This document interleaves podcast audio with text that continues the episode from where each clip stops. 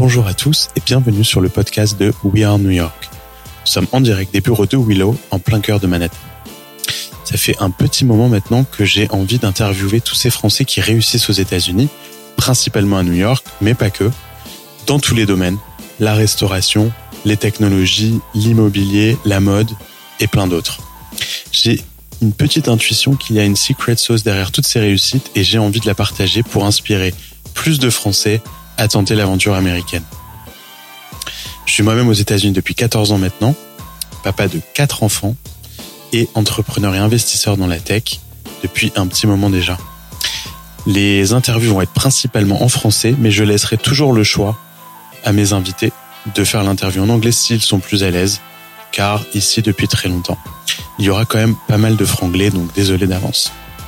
Ce podcast est sponsorisé par Willow, une magnifique startup franco-américaine, startup dans le hardware, dont je suis le cofondateur avec Hugo et Jean-Marie de Gentil. Nous avons des bureaux à Limoges, à Paris, à New York et à San Francisco, et nous fabriquons un robot qui automatise le brossage des dents. Stay tuned, comme dirait l'autre. J'espère que ce podcast vous plaira et merci d'avance de le partager avec vos amis, avec votre famille, de le noter et de le commenter. À très bientôt dans We Are New York.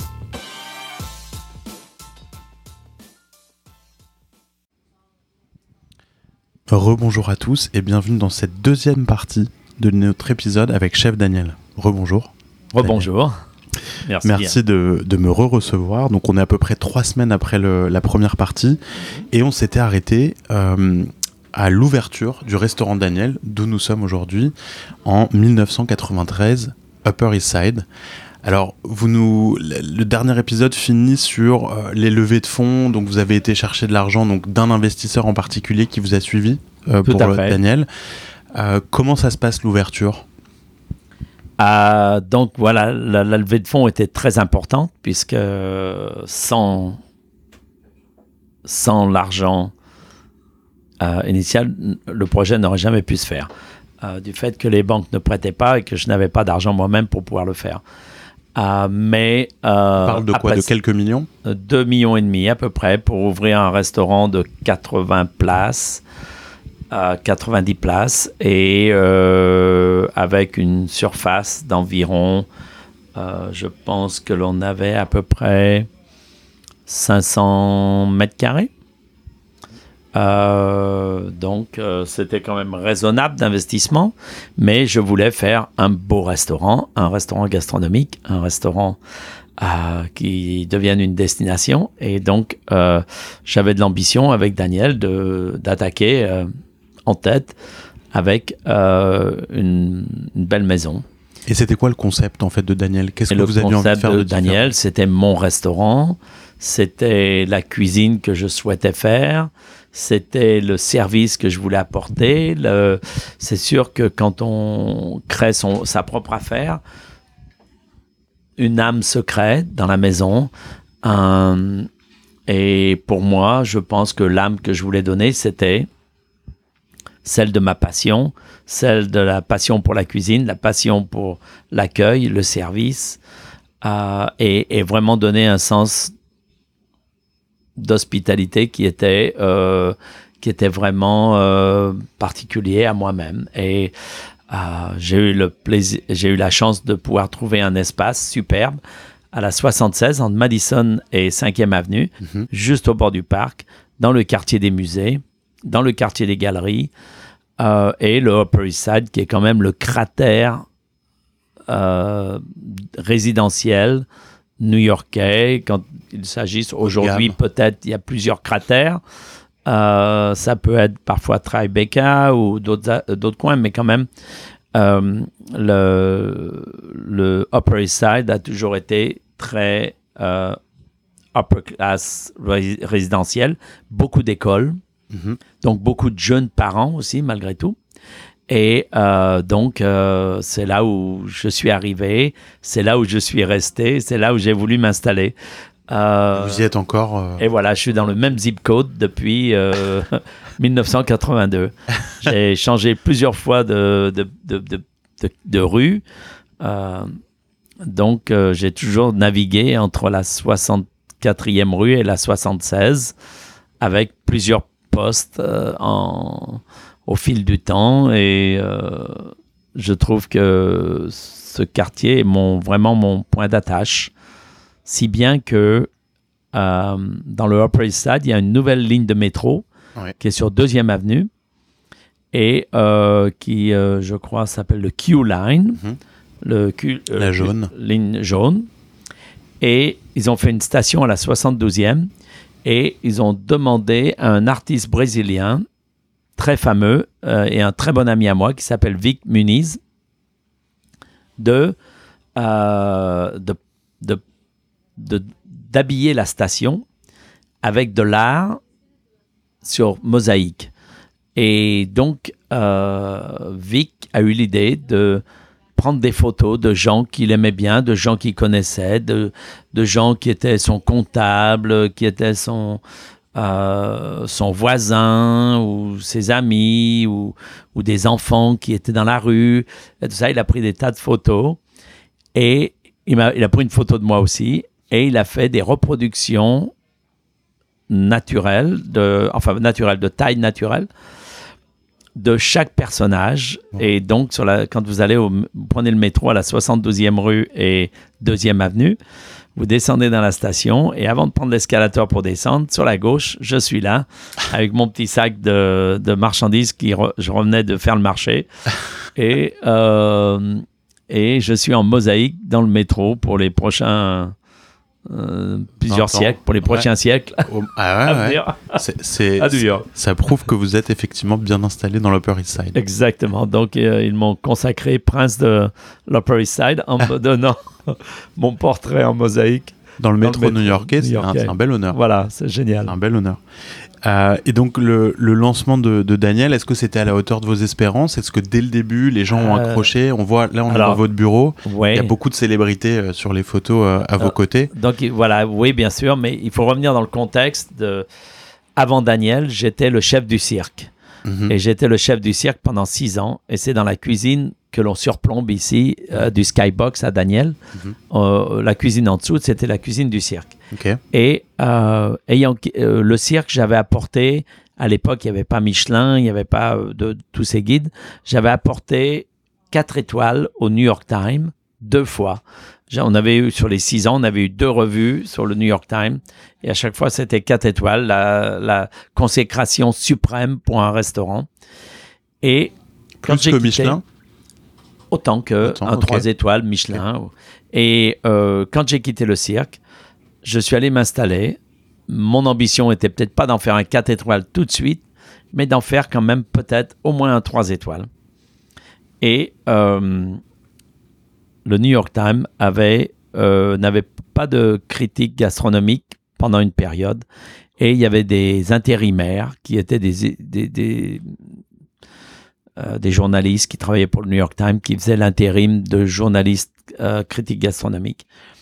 Et il y avait une femme qui m'aimait pas trop et qui est venue me faire la revue du restaurant. elle m'a démoli. Elle m'avait mis deux étoiles avec une mauvaise revue, un peu vicieuse. Mais euh, j'ai su qu'après, le soir où le journal est sorti, elle était quand même au cirque en train de manger et était très contente de son coup, quoi. Donc, moi, j'ai dit à mon équipe, vous allez voir, on a eu deux étoiles, on va leur montrer le meilleur deux étoiles que New York n'a jamais eu. On va les exploser et tout ça. Et donc, ça m'a motivé encore dix fois plus. Euh, et, donc, euh, de là, on s'est lancé et c'est parti, mais il y avait euh, le feu au plancher. C'était tellement occupé. il y avait une demande énorme et il y avait toujours une, une attendance d'une clientèle de, de, clients réguliers tout de suite qui se sont établis une fidélité incroyable. Il y avait bien sûr beaucoup de célébrités, il y avait tout ça. Bon, c'est normal, c'est un nouveau restaurant aussi, tout le monde veut essayer d'entrer. Euh, mais pour cette époque, c'était quand même phénoménal. Et, ça a euh, duré combien de temps cette phase euh, de, oh, Ça a duré longtemps. Mais alors, donc, le New York Times m'avait donné deux étoiles. Mhm. Six mois plus tard, la journaliste du Herald Tribune qui à l'époque était vivait en France, habitait en France et qui écrivait aussi pour le pour le comment on appelle le Newsweek français Le Point, l'Express. L'Express. Qui écrivait pour l'Express une rubrique gastronomique. Patricia Wells avait décidé de choisir les 10 meilleurs restaurants du monde. Et elle avait choisi 10 pays. Et dans chaque pays, il y avait un restaurant gastronomique et un restaurant un peu plus euh, casual. Et le restaurant avait à peine 7 mois. Quand elle était venue rendre visite, je ne savais pas ce qu'elle faisait, pour qu'est-ce qu'elle avait programmé. Mais.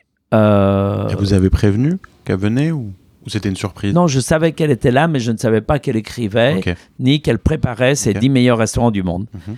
Et quand le journal est sorti et que le mois où c'était les États-Unis, parce que chaque mois il y avait un pays, et quand c'est sorti le mois des États-Unis, Daniel numéro un au monde, enfin meilleur restaurant du monde. Et dans, le, dans, dans la liste des 10 meilleurs, je suis passé de numéro 3 à numéro 5, à numéro 4, parce qu'à chaque fois, elle rajoutait un pays et ça créait encore une nouvelle liste un petit peu. Et j'étais numéro 7 à la liste finale quand elle avait fait les 10 pays. Et euh, ça, pour moi, ça m'a donné une confiance encore en plus de, euh, et une confirmation que j'étais dans la bonne direction avec ce restaurant moins d'un an, moins d'un an après. En moins d'un an, voilà, d'avoir euh, été catégorisé comme alors qu'il y avait beaucoup d'autres restaurants qu'elle aurait pu choisir, mais je pense qu'elle était charmée, mais surtout pas charmée, mais surtout convaincue que on était vraiment. C'était différent. Sérieux, on était vraiment, c'était différent et, et le, le, la peine que que l'on se donnait pour la créativité, pour la pour la pour la créativité, mais aussi pour le, la cuisine qui était personnalisée et euh, le style du restaurant. La, la, il n'y avait aucune prétention, mais il y avait beaucoup de prétention dans nos ambitions de cuisine, mais il y avait très peu de prétention dans le style de restaurant. Et euh, ça, ça vous a, ça, ça vous a, euh, ça, c'était un moment marquant de votre carrière en tant que chef d'entreprise. Bien sûr. J'imagine. Bien sûr, parce que ça vous a donné envie de, bah, de poursuivre et, d'ouvrir. Euh, et surtout, ça m'a donné, ça m'a rassuré que je pourrais payer ma dette de mon investissement, payer tout mon personnel et, et, et tenir une belle affaire. Et, après, euh, dans la foulée, le New York Times a retrouvé un critique gastronomique. Il l'avait fait venir de Los Angeles. C'était Ruth Reichel. Et Ruth Reichel était la nouvelle critique au New York Times. Et dans la troisième ou quatrième revue qu'elle fait au New York Times, elle vient à Daniel. Et là, elle refait une revue et elle me donne quatre étoiles. Donc, c'est un couronné. ça. Et et puis, euh, bon, euh, je les avais pas volés et en même temps, euh, je pense que pour moi, c'était aussi euh, une motivation de continuer à grandir. Euh, entre-temps, j'ai commencé une euh, société de traiteurs qui s'appelle Feast and Fête mhm. et c'était plus ou moins Daniel chez vous à la maison. On, avec, on faisait des petits dîners et, des, et parfois des réceptions très importantes pour des clients. Et puis. Euh, Vous envoyez des chefs Voilà, donc j'ai fait ça avec un partenaire, Jean-Christophe euh, Le Picard. Mhm. Et on est partenaires depuis 26 ans ensemble. Et euh, j'envoie toujours des chefs chez des particuliers pour faire des dîners. Et puis, j'ai ouvert aussi un bistrot, pâtisserie, parce que mon chef pâtissier, c'était François Paillard, très talentueux. Et je lui ai donné l'opportunité de démarrer son business en ouvrant avec lui un bistrot-pâtisserie dans le Upper East Side aussi. Paillard. Paillard, pâtisserie et bistrot. Donc, euh, pendant deux ans, on était partenaires. Et puis après, il voulait gérer un peu les choses à sa façon.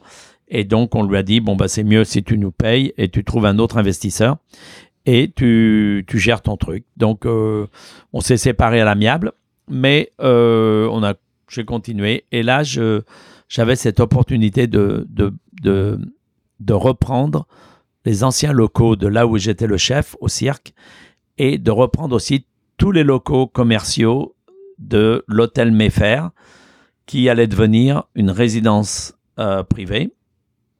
Et tous les espaces voilà un, condo, et tous les espaces commerciaux allaient euh, ils voulaient le vendre. Euh, donc il y avait 1700 mètres carrés ou 17 000 pieds carrés de espaces commerciaux sur trois étages inclut l'entrée de l'hôtel avec le canopy et bien sûr le, lobby de l'hôtel où j'en ai créé le bar maintenant, la salle à manger principale de l'hôtel qui était en fait un ballroom. Magnifique. Euh, voilà, où, on a créé la salle à manger principale et là où était l'ancien cirque, euh, d'avoir créé un salon privé.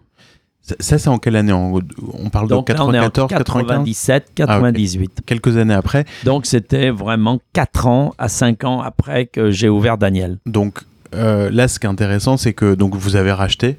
Euh, vous avez eu l'opportunité de racheter, mais vous avez décidé de racheter. Mon investisseur qui m'avait aidé dans le premier restaurant a osé prendre le risque avec moi mhm. de acheter le real estate, qui était quand même un bon gage contre l'investissement et puis aussi de investir 10 millions de dollars dans le restaurant à l'époque, il y a 21 ans, pour créer Daniel ici à la 65e rue. Donc vous avez fermé celui qui était à la 76e mhm.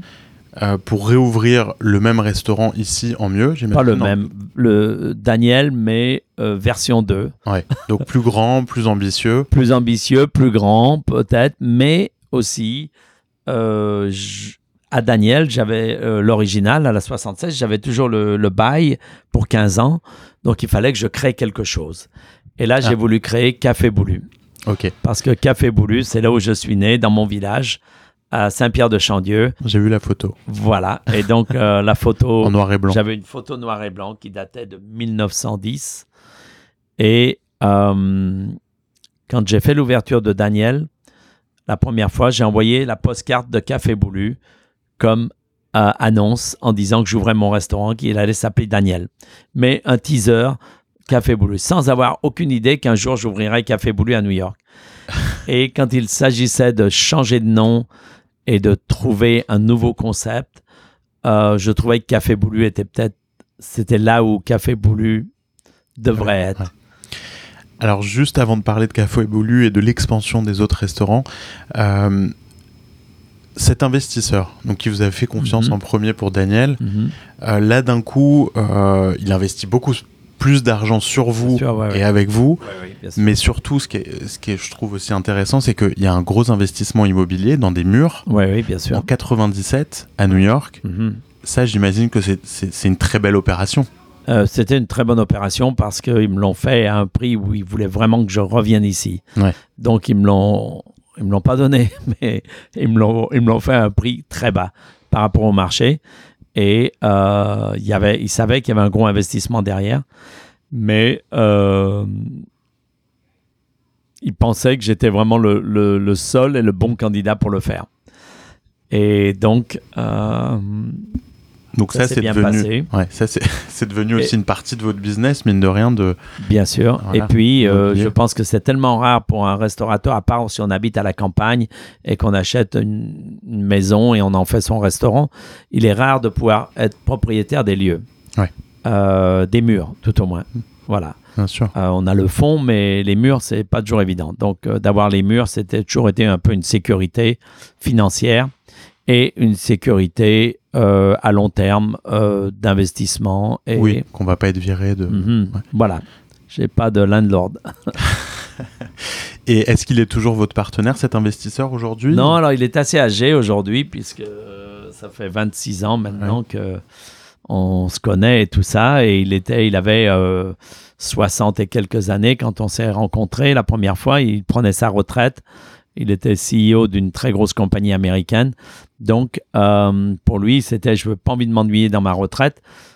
D'avoir un restaurant, ça, il aurait toujours rêvé d'avoir peut-être une équipe de basketball ou à l'époque c'était Michael Jordan qui était un champion. Ah il adorait Michael Jordan, donc il s'est dit en investissant avec toi, Daniel, j'ai l'impression de me payer Michael Jordan de la cuisine. Bah, ce sera peut-être le titre de l'épisode, tiens, le Michael Jordan de la cuisine. Moi, j'étais un grand fan de Michael Jordan. C'est pas sur la hauteur hein, que je vais y arriver, mais pour lancer les trois pointeurs, j'y arrivais pas mal. Ce qui est intéressant avec Michael Jordan, c'est que sa carrière post-NBA mhm.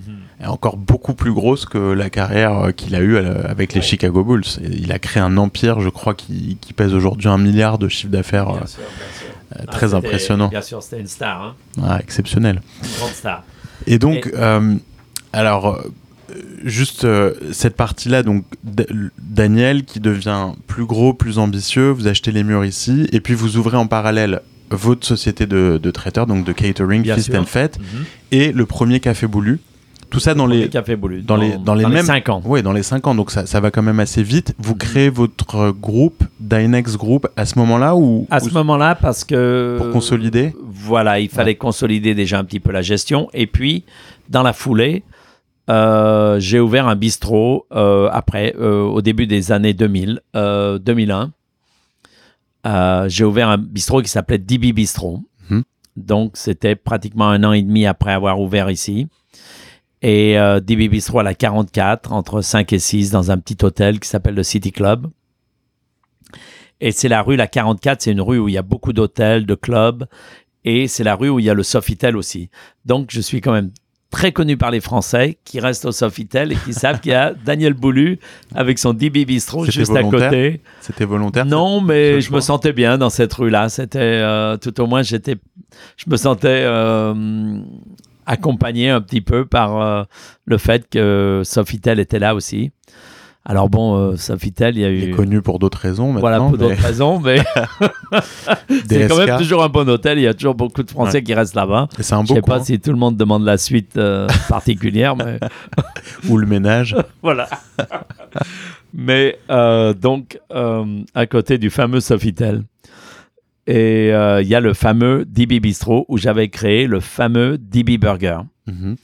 Alors l'histoire du DB Burger, c'est qu'un jour, un journaliste américain, New York Times, m'appelle pour me dire, je suis en train de faire un article sur ce, ce Français qui s'appelle José Bové et qui met le feu au McDonald's à Toulouse, et et là, et, et cette anti-américanisation et, et, et, cette guerre contre le burger en France.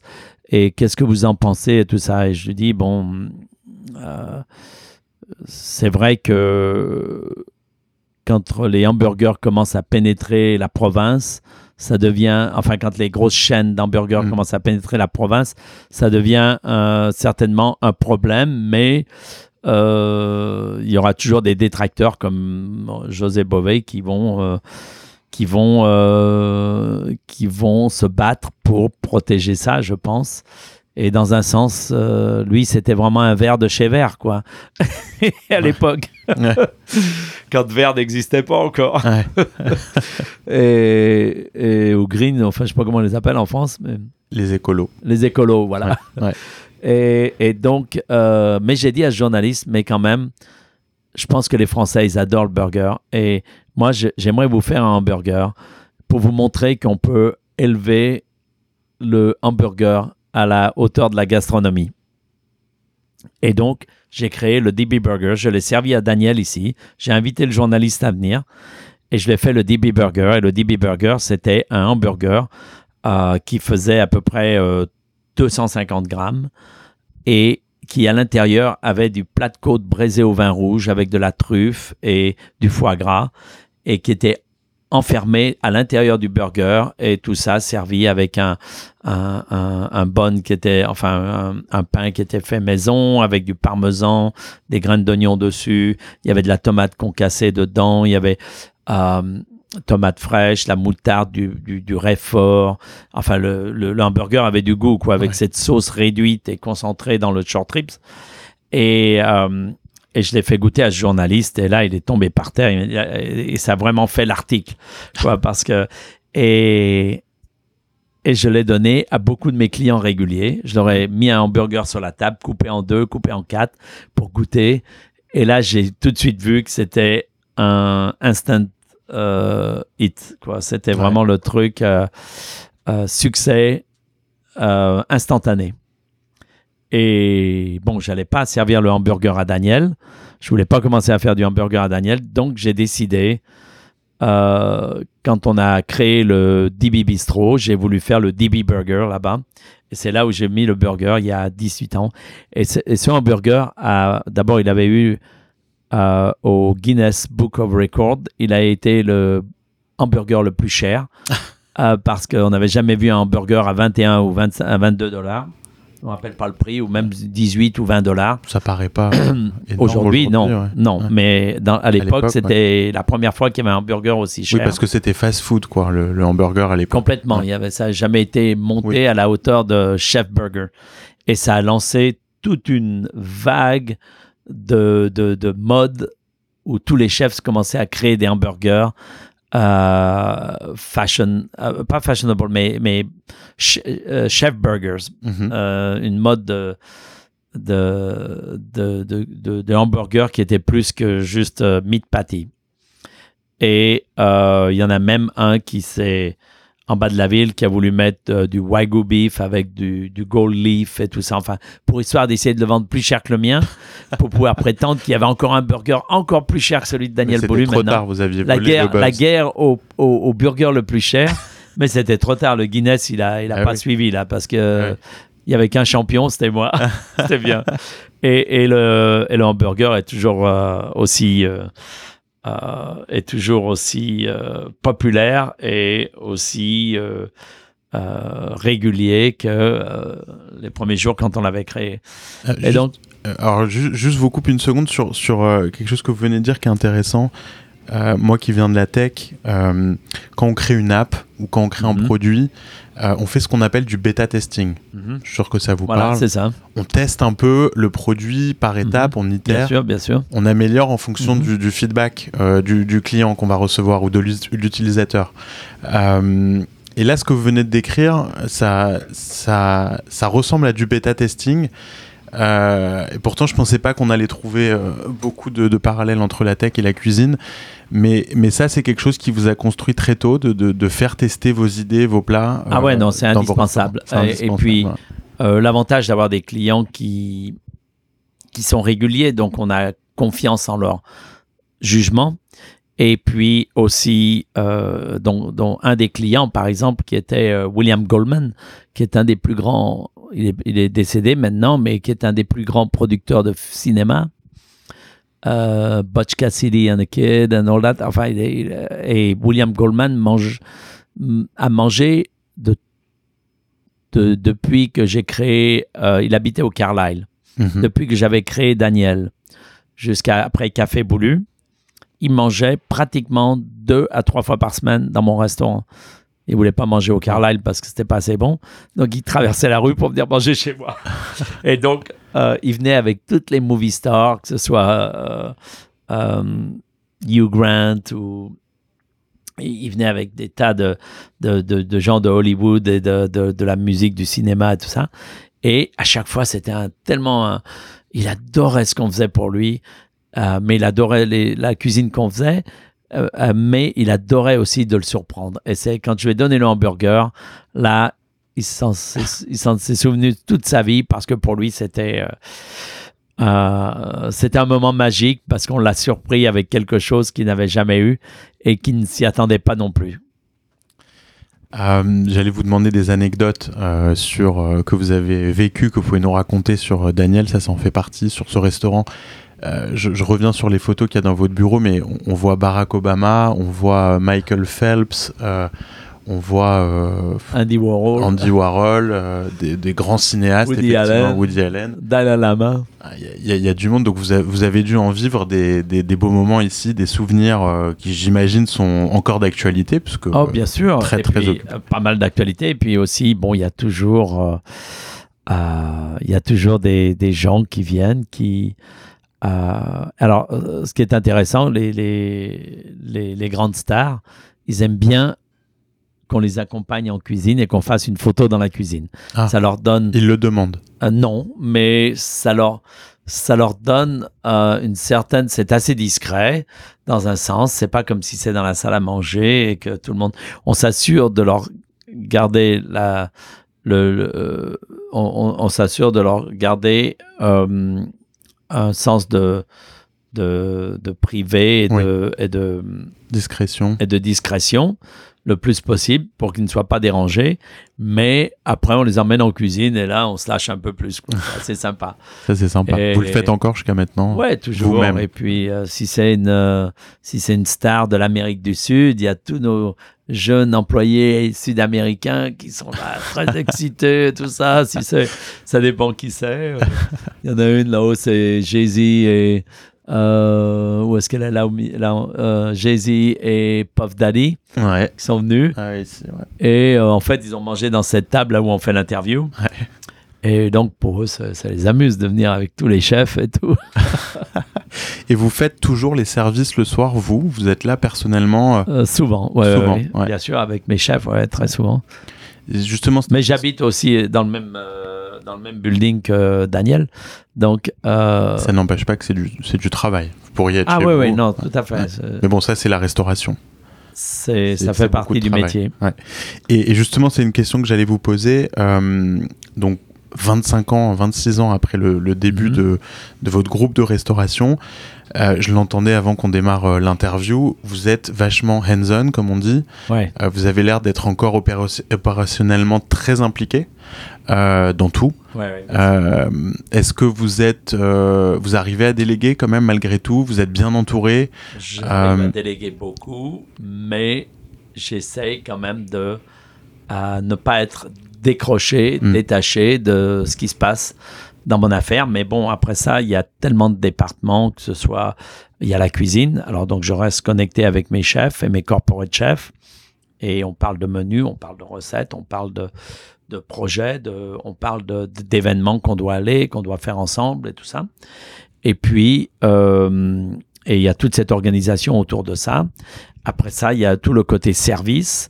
Et ça, c'est avec mes directeurs d'opération et avec les, les, managers. Je vais au meeting avec, euh, on a des meetings euh, toutes les semaines ou toutes les deux semaines. Ça dépend de, de, de, de avec les, les, les chefs, les directeurs d'opération.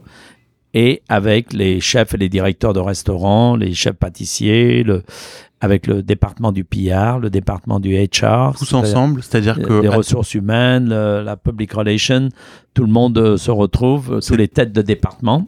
C'est des meetings avec tous les, tous les boss de tous vos restaurants? Non, on en fait un à la fois et, tous les, et, trois fois ou quatre fois par an, on se retrouve avec tous, les managers ensemble, tous les directeurs. Mais, Vous avez 15 euh, restaurants aujourd'hui? Oui, 14. Euh, alors, il y a des fois, on en ouvre et on les ferme. Par exemple, j'ai des contrats de 5 ans avec la Chine. J'avais un contrat de 5 ans. On l'a tenu pendant 5 ans. On l'a fermé. Las Vegas, on avait un contrat de 5 ans. Je l'ai fermé. Après, j'ai ouvert autre chose. Ça n'a pas bien marché. Je n'étais pas content de, du résultat qu'ils ont voulu me faire faire. Hmm. C'était plus ce qu'ils voulaient que je fasse que ce que je voulais faire et ça marche pas.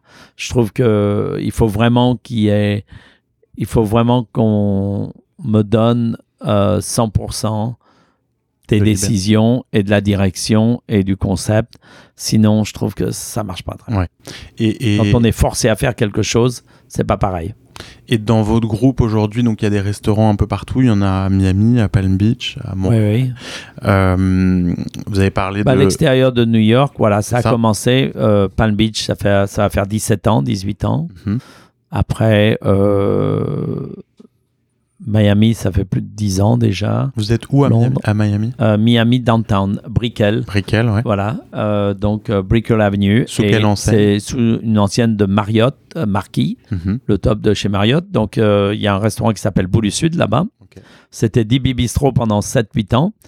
Et entre-temps, on a créé Boulu Sud à New York, qui est un restaurant méditerranéen. Donc c'est un peu, on part de on part de Nice, on fait le tour de la Méditerranée, on revient à Nice, quoi, avec, euh, et en brossant toutes les côtes de la Méditerranée, en s'inspirant de toutes les cuisines et les vins de, toutes ces, de tous ces pays. Et vous n'êtes pas en France? Hmm, À Lyon.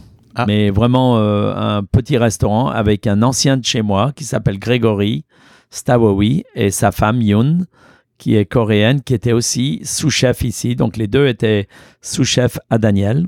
Ils sont connus ici et il voulait rentrer en France et il a travaillé un petit peu à Paris aussi. Il a travaillé pour Alain Ducasse, il a travaillé pour Pierre Gagnère et il a voulu s'installer à Lyon et son restaurant s'appelle Le Suprême. Et Le Suprême, c'est un petit restaurant euh, modeste, mais vraiment grand au niveau cuisine parce que les deux sont des très très bons cuisiniers et c'est leur première affaire. Et j'ai voulu financièrement les aider et les soutenir et je les soutiens beaucoup. On a une superbe carte des vins avec des super producteurs qui font des, des très bons. Euh, je veux dire, c'est des, des grands, produ grands producteurs qui font des, des petits vins. Et ça, c'est bien toujours. et ils font aussi des grands vins, mais ça, c'est beaucoup plus cher. et, et, et, et, puis une cuisine qui, qui lie la tradition à la saison et l'innovation.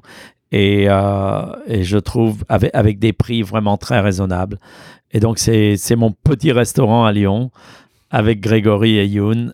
Et euh, je suis sûr qu'un jour, le Suprême aura une étoile euh, parce qu'il les mérite. Et puis, un jour, peut-être qu'il aura l'ambition de grandir avec ce restaurant. Mais pour l'instant, je pense qu'il est en bonne voie. Et il a, il a déjà une bonne reconnaissance locale pour euh. Donc, c'est un petit restaurant par rapport aux affaires que j'ai. c'est un tout petit restaurant. Et, qui n'est pas géré par mon groupe, simplement c'est moi personnellement qui est impliqué avec ça. Mais je suis impliqué aussi en dehors du groupe. Euh, je suis impliqué avec un, un fast-food à Boston. J'ai investi dans des reste euh, dans un groupe comme euh, Sweet Green personnellement parce que je trouve que c'était d'abord des jeunes que je connaissais qui lançaient ça et aujourd'hui ils ont déjà 120 ou 130 euh, boutiques et c'est merveilleux et, et le, projet que j'ai à Boston aussi personnellement c'est Spice. Donc Spice c'est S-P-Y-C-E et Spice est la première, voilà, dans le tech, c'est la première cuisine robotique euh, d'un euh, restaurant fast-food, quoi. Qui n'a pas, pas encore ouvert son premier restaurant. Ah, si, si, déjà à, Boston. Ok. Et on en, on en, a parlé un peu euh, hors micro la dernière fois de, de Spice. Mm. et eux, en gros, ils, créent un fast-food entièrement robotisé. pratiquement toute la préparation des légumes, des grains, de, de, de des, des, graines ou, de, ou, de, ou des, des céréales ou, mhm. euh, ou bien de, que ce soit du riz ou autre euh, féculent est préparé à l'avance. Euh, les protéines aussi, certaines sont préparées. Et après, donc certaines choses sont pré-cuites, d'autres choses sont à cuire, mais le robot décide des proportions et tout ça en fonction de ce que vous avez demandé comme choix de, de préparation. Ça en dit beaucoup sur, euh, sur vous euh, d'investir dans le futur de la cuisine. non, c'est vrai. Dans des robots. Non, mais... ça, euh, c'est sûr que la dernière chose que je, fais, je veux faire, c'est remplacer tous mes cuisiniers par des robots. Voilà. Mais le cuisinier par nature est toujours très intéressé par la robotique et dès qu'on nous trouve une machine qui fait quelque chose de nouveau pour nous, qui fait gagner du temps, mais qui fait aussi gagner un sens de, de, régularité, de précision, de, euh, de coût euh, et, et, de, et de résultat, euh, un résultat qui est quand même tangible puisque ce n'est pas seulement pour euh, une machine. Par exemple, on a beaucoup de, de, de, machines qui ne sont pas des robots, mais qu'on appelle plus ou moins des, des, robots, que ce soit des machines à hacher, des machines à émulsionner, des machines à... à, Comme les KitchenAid. Voilà, tout ça, ce sont, c'est une forme de robotisation. Daniel, je voulais vous demander, euh, vous êtes toujours connu comme chef Daniel, mais vous êtes quand même passé de chef à chef d'entreprise. Euh, qu'est-ce que vous préférez comme rôle entre les ah deux Non, non, mais euh, chef d'entreprise, euh, c'est pas moi ni que moi. Euh, il y a quand même des gens plus calés que moi qui ont fait des études pour ça, qui travaillent avec moi dans le groupe. Et donc ça, c'est le CFO, le chief, euh, le, chief financial officer, mhm. c'est le CEO qui est le chief operation officer, et puis c'est tous ces directeurs d'opération qui sont souvent des gars comme moi qui ont démarré avec ou les euh, les directeurs d'opération ou les corporate euh, chefs, les chefs corporate qui qui ont démarré comme moi et qui ont grandi sur des postes à responsabilité à, à, multi-restaurants. Donc, un, un directeur d'opération va gérer entre 3 et 4 restaurants à peu près. En principe, deux, 3, euh, 3 à 4 restaurants. Donc, ils se les partagent. Euh, et leur responsabilité, c'est de mm, gérer les, les managers, mhm. gérer les chefs euh, et de communiquer beaucoup de façon à ce que euh, la liaison entre le, le, marketing, euh, le, chef, le, les ressources humaines et tout ça soient, tous bien liés et travaillent en coordination. Et on est là, on est, on est un peu toute cette direction supérieure et là un peu la bouée de sauvetage pour chaque restaurant quand il y a un problème, mais aussi ils sont là pour leur donner un, un plan de travail à suivre. Donc vous arrivez quand même à rester assez high level euh, sur, euh, sur tous les... Ouais, bien sûr, mais il y a quand même beaucoup de décisions à prendre parce que euh, le business fait que ça, ça, évolue, ça change. Il y a, chaque ville est un peu différent pour son marketing, pour sa gestion, tout ça. Euh, pour ses coûts d'opération. Euh, New York, là, dernièrement, ils nous ont euh, rajouté le, le on dit le SMIC, le minimum wage. Enfin, ils l'ont augmenté, oui. Voilà, ils ont augmenté le salaire minimum. Salaire minimum. on était il y a peut-être 5 ans à 9,75 et maintenant on est monté à 15 en... Ça, ça fait un gros changement. il y a eu des paliers, mais très rapides. on est passé de 11 à 13 à 15 et, c'est un gros changement parce que on pouvait se permettre peut-être d'avoir un peu plus d'heures supplémentaires euh, dans le passé, puisque la base était peut-être un peu plus basse, mais on se permettait de pouvoir récompenser tout le monde avec un travail quand même qui était... Et, et aujourd'hui, il faut faire très attention à gérer ça très proche. Euh, parfois, il est mieux d'avoir un employé en plus que de donner trop d'heures supplémentaires. Donc, euh, il y a tous ces ajustements qui font qu'on on ne veut ni baisser dans la qualité de notre service, dans la qualité de notre cuisine, dans la qualité de nos fournisseurs et tout ça, mais il faut faire attention dans, parce qu'il y, a deux choses quand même qui détruisent un restaurant, c'est la masse salariale et le, le coût de marchandises euh, et tout ça. Euh, parce que le coût de marchandises, déjà à la base, si on ne gère pas bien ça, on gère mal ses menus, on gère mal ses prix de vente, on gère mal euh, euh, son gaspillage. Euh, je veux dire, non seulement on fait à manger aux clients, mais il y a aussi 120 personnes à nourrir tous les jours. Et puis, il y a... Staff. Voilà, le, eh personnel. ça compte. Et tout ça, il y a il y, a, y a, quand même des commandes à faire très serrées parce qu'on achète très frais. On, donc, il faut, il y a toute cette probabilité de business qu'il faut calculer. Donc, il faut tenir tout ça très serré. Et puis après, bon, euh, c'est évident que si j'avais un type de restaurant et que j'en avais 12, ce serait, la formule serait beaucoup plus facile. C'est du carbon copy pour tout le monde. Euh, alors que là, c'est de la déclinaison. Euh, il y a du Daniel à 300 dollars, il y a du Daniel à 30 dollars ou à, ou à 3 dollars. Ça dépend, enfin, jusqu'à dans le sens où la, déclinaison va de restaurant Daniel à Café Boulu, à Boulu Sud, à Barboulu, à DB Bistro, Den Barboulu et DBGB à DC. Donc, c'est un petit peu les cinq brands. Et puis, il y a aussi Maison Boulu à Montréal qui se tient un petit peu entre Daniel, Café Boulu, Boulu Sud. Un petit peu ces, ces quatre brands qui sont un petit peu plus euh, Les Bistro, un peu plus euh, haut de gamme, et les autres qui sont un petit peu plus euh, casual. Et pour terminer sur Dynex Group, euh, c'est combien d'employés aujourd'hui? Je ne sais pas si vous communiquez sur les chiffres, mais ça ressemble à quoi votre groupe aujourd'hui? Euh, Ça ressemble à environ 750 euh, à 800 employés à, pour les restaurants que je gère mhm. et, que je suis, et dont je suis propriétaire. Et puis, après ça, c'est encore au moins presque autant pour les restaurants en partnership avec les hôtels. Ou les différents partenaires que l'on gère aussi, mais qui ne sont pas nos employés.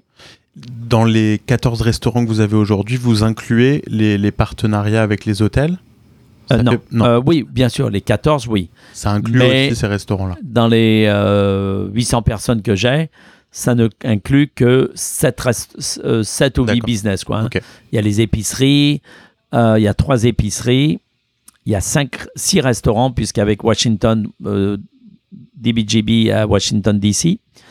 Donc, c'est six restaurants dont je suis propriétaire, trois épiceries et un traiteur. Donc, ça fait 11 business. Et ça, c'est 800 personnes.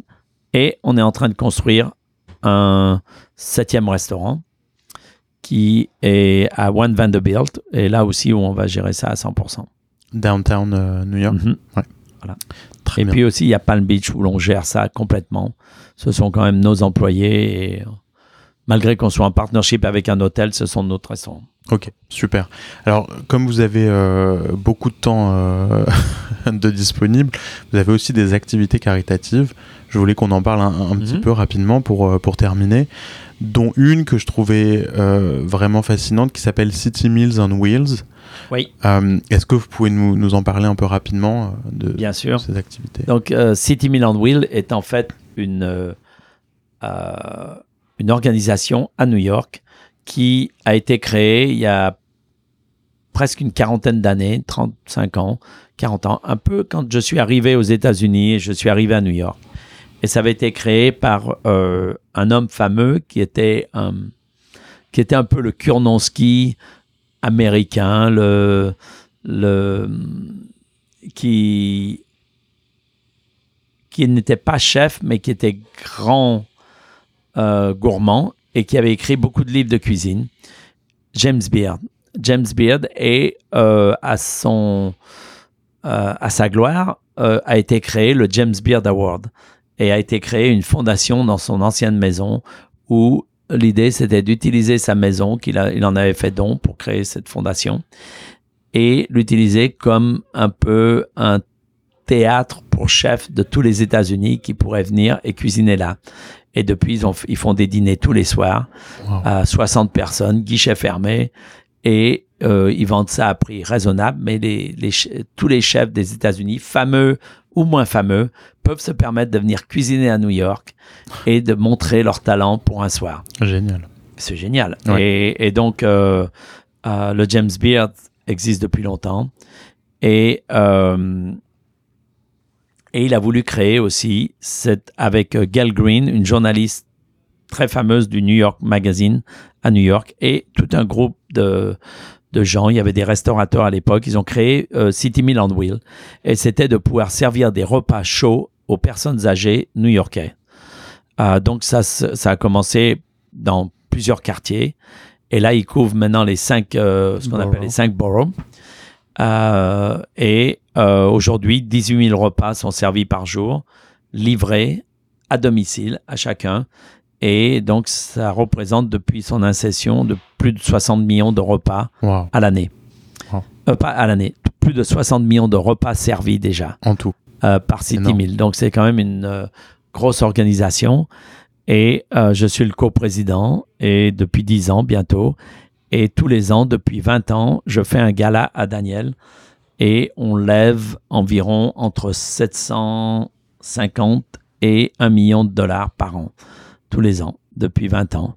Et euh, c'est seulement 150 personnes qui payent. Donc, il y a toujours une moyenne de entre 4500 à 6000 dollars par personne euh, qui viennent pour euh, supporter cette charité. On fait ça le dimanche, c'est très sympa. Je fais venir des chefs du quatre coins de la planète. Et la première fois que j'ai fait le gala ici à Daniel sur la 76, 65e rue, euh, j'ai fait venir justement Paul Bocuse. J'ai fait venir tous mes maîtres d'apprentissage pour les remercier d'avoir été de très bons maîtres pour moi et de m'avoir aidé. Donc il y avait Paul Bocuse, Michel Guérard, Roger Verger, Georges Blanc et aussi Gérard Nandron qui était mon maître d'apprentissage. Magnifique. Eh ben, j'ai juste une dernière question pour terminer, pour conclure. Vous n'avez pas le droit de citer vos restaurants, mais si vous pouviez nous conseiller deux restaurants absolument à tester à New York, Ah. lesquels ce seraient? Alors, il y a un restaurant mexicain que j'adore et qui est peut-être plus dans son jus mexicain. euh, et c'est dans le Queens. Donc, il faut traverser le pont pour aller dans le Queens. Mhm.